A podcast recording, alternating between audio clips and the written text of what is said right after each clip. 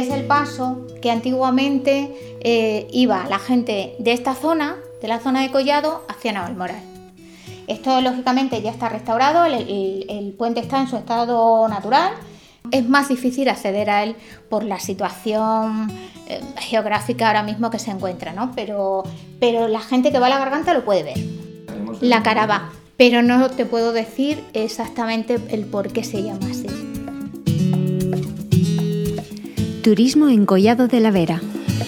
Señalización turística inteligente en formato audio.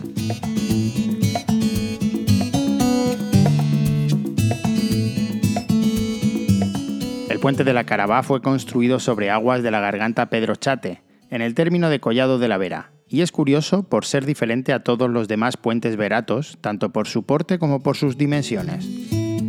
Consta de seis arcos de medio punto con tres tajamares triangulares. Está construido con pizarra sobre estructura original de granito.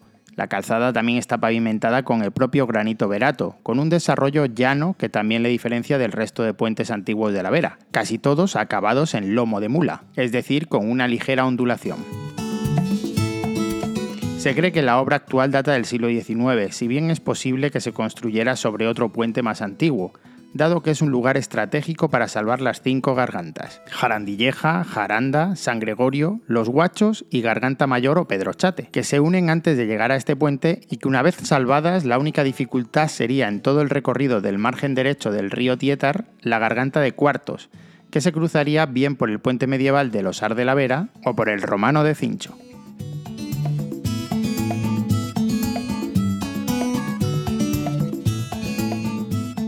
Otro lugar atractivo de la zona es la Garganta Pedro Chate, declarado paraje pintoresco y al que muchos bañistas se acercan en verano para disfrutar de un bonito día en las frías aguas de sus piscinas naturales. Desde este enclave podréis visualizar el puente de la Carabá. También se puede disfrutar de la zona de las pilas, el mejor enclave para refrescarse en verano, con chiringuito incluido, y por supuesto estar en contacto con la naturaleza en cualquier momento del año. Queremos en un sitio que esté fresquito, que esté que estemos a gusto en verano, tenemos una zona de baño que es la zona de las pilas, es un charco. Este, las pilas es un charco en su estado natural. Como la madre naturaleza le creó, así, así está. por eso creo que gusta tanto a la gente. Allí tenemos a un chiringuito en el que tiene muchísima afluencia. El charco de las pilas tiene muchísima afluencia. Por la zona, por, por lo fresquito que se está, mm, por su agua, pues por, diferentes factores que eso es lo que realmente eh, le llama la atención a la gente. ¿no?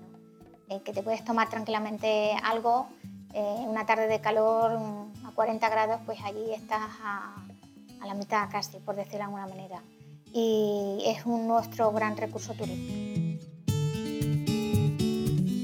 Bueno, y a, a mí también me gusta mucho ir ahí, no en verano, pero por ejemplo en, en primavera, después de las lluvias, cuando las cascadas ahí son, son impresionantes. ¿eh? Que hay unas cascadas muy bonitas que bajan con fuerza y es impresionante estar ahí.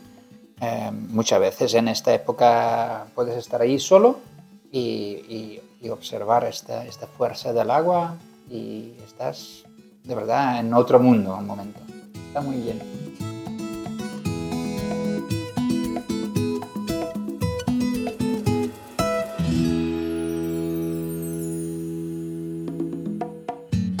Una producción de Radio Viajera financiada en el marco de Proyecto para el Desarrollo de los Pueblos Inteligentes de la Junta de Extremadura y la Unión Europea, con el apoyo del Ayuntamiento de Collado de la Vera.